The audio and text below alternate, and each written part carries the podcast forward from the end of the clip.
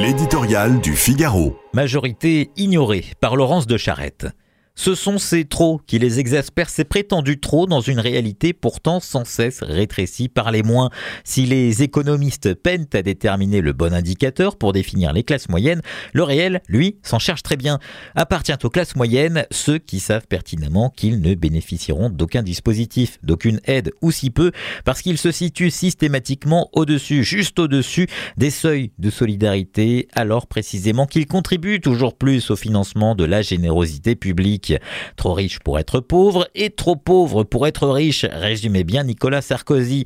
Or, la grande foule des ni riches ni pauvres, jamais blindés, trop vite fauchés, cette foule qui subit de plein fouet les crises en cascade, les lubies administratives et l'inflation galopante, va sans cesse croissant en nourrissant de pertes matérielles en démission culturelle, un sentiment toujours plus grand d'abandon et d'injustice.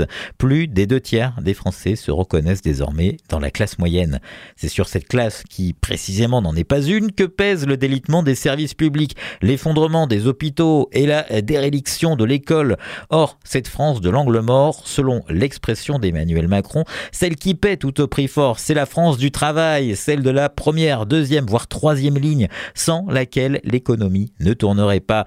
Elle a bien du mérite. Il en faut pour préférer encore le rituel auto, boulot, dodo à la valse des subventions quand s'efface le différentiel entre la flemme et l'action, quand s'étiole l'espoir d'un avenir meilleure.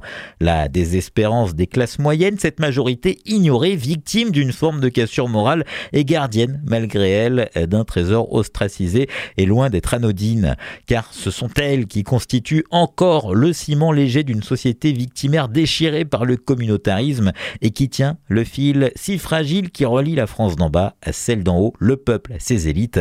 Mais pour combien de temps? On ne saurait trop conseiller à cet état cigale, aujourd'hui bien contraint aux économies de ne pas leur faire jouer à sa place le rôle de la fourmi.